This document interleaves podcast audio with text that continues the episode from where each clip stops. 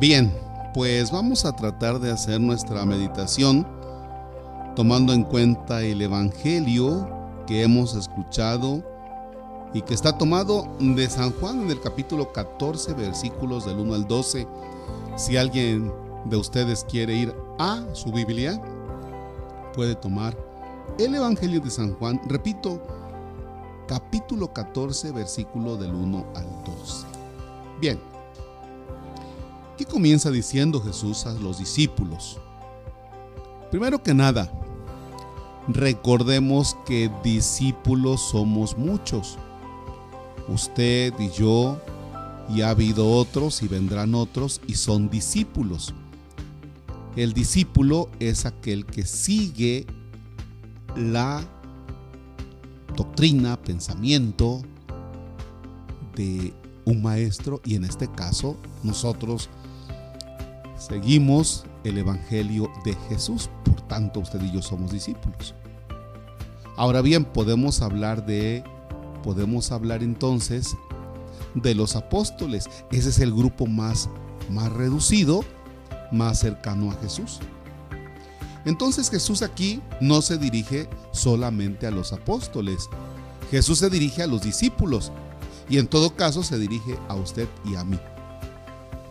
Y nos aclara lo siguiente, no pierdan la paz. Ahí me quedo, no pierdan la paz.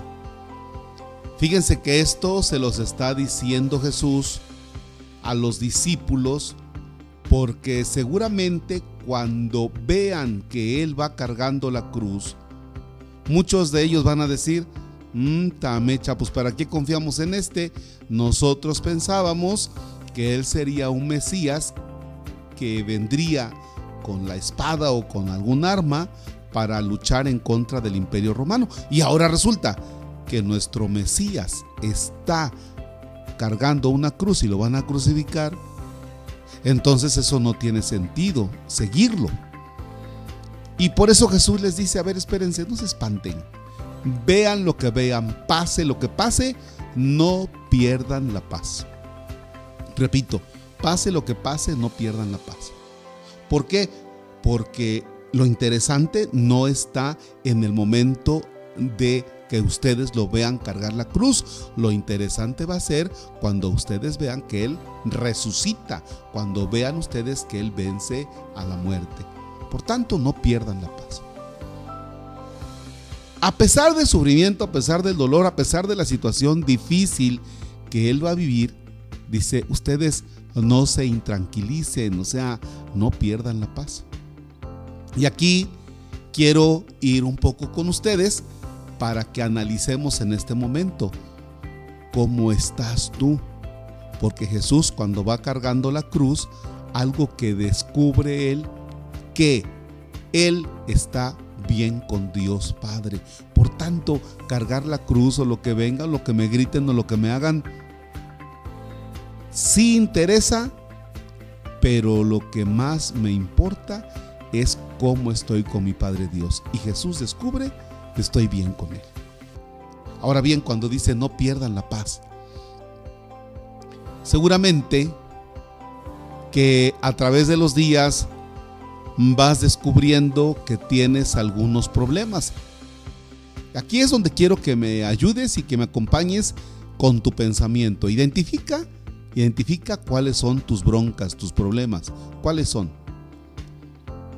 Identifica que tal vez te tiene inquieta la enfermedad, te tiene inquieto problemas económicos, problemas de trabajo, tal vez te llena de inquietud el que una persona ha hablado mal de ti, eh, que andan diciendo un chisme de ti, posiblemente.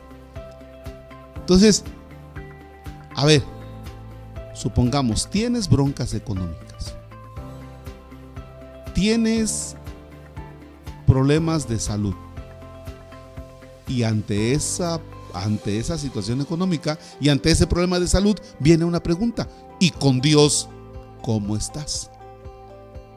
Y puede ser que tu respuesta sea, oye, pues estoy bien. Ah, es que en tu comunidad, en tu pueblo, en tu rancho, alguien se soltó un chisme de ti. Pero la pregunta es, independientemente del chisme, ¿tú estás en paz con Dios? Y si tu respuesta es, oye, ciertamente estoy en paz con Dios, ah, entonces deja que los demás hablen lo que les dé la gana. En ese sentido, no pierdas la paz. Así estés enfrentando un problema, no pierdas la paz. Así estés enfrentando una enfermedad, no pierdas tu paz interior. Así estés enfrentando un problema económico, no pierdas la paz interior. O sea, tú descubres que estás en paz con Dios, no pierdas esa paz. Es lo que te queda. ¿Cuál es el problema cuando nosotros tenemos situaciones adversas, difíciles, económicas, de trabajo, eh, no sé, que enfrentar algún chisme, cosa por el estilo. El problema es que todos los días, desde que te levantas hasta que te duermes, no tienes un momento de encuentro entre Dios y tú. Y entonces no descubres esa paz interior que tú tienes. ¿Qué es lo que hace falta? Sentarte a meditar cómo estás en relación con Dios. Y te aseguro que en el momento en que tú digas, pues yo con Dios estoy en paz, te va a venir valiendo un cacahuate lo que los demás digan. Y ciertamente tendrás que enfrentar situaciones económicas difíciles y de trabajo y de lo que sea, pero tú te descubrirás en paz. Por eso es interesante lo que dice el Señor, no pierdan la paz. ¿Cómo estás enfrentando un problema? ¿Con paz? ¿O todo alebrestado? ¿O todo así como que tenso? ¿O todo nervioso? ¿O todo angustiado? Tranquilo, no pierdas la paz. Usted señora, usted señor, usted joven, no pierdas la paz. O sea, que nada te robe la paz. A veces cuando alguien viene a platicar conmigo y me dice, es que andan diciendo esto de mí, yo lo primero que les aconsejo es lo siguiente le digo a la persona, repite conmigo. Ya están las personas repitiendo. Esto que están diciendo de mí no me va a quitar la paz porque yo sé que no es cierto. O lo contrario, esto que están diciendo de mí no me va a quitar la paz porque sí es cierto, pero es bronca mía. Esta situación económica que tengo, esta dificultad que tengo, esta enfermedad que tengo, no me va a quitar la paz voy a estar bien con Dios. Fíjense nada más todo lo que implica estar en paz, que es algo que nosotros no alcanzamos a vislumbrar todos los días. O sea, andamos todos carrereados, andamos todos para arriba, para abajo. Por eso nos hemos convertido en personas agresivas y, tranquilo, en paz.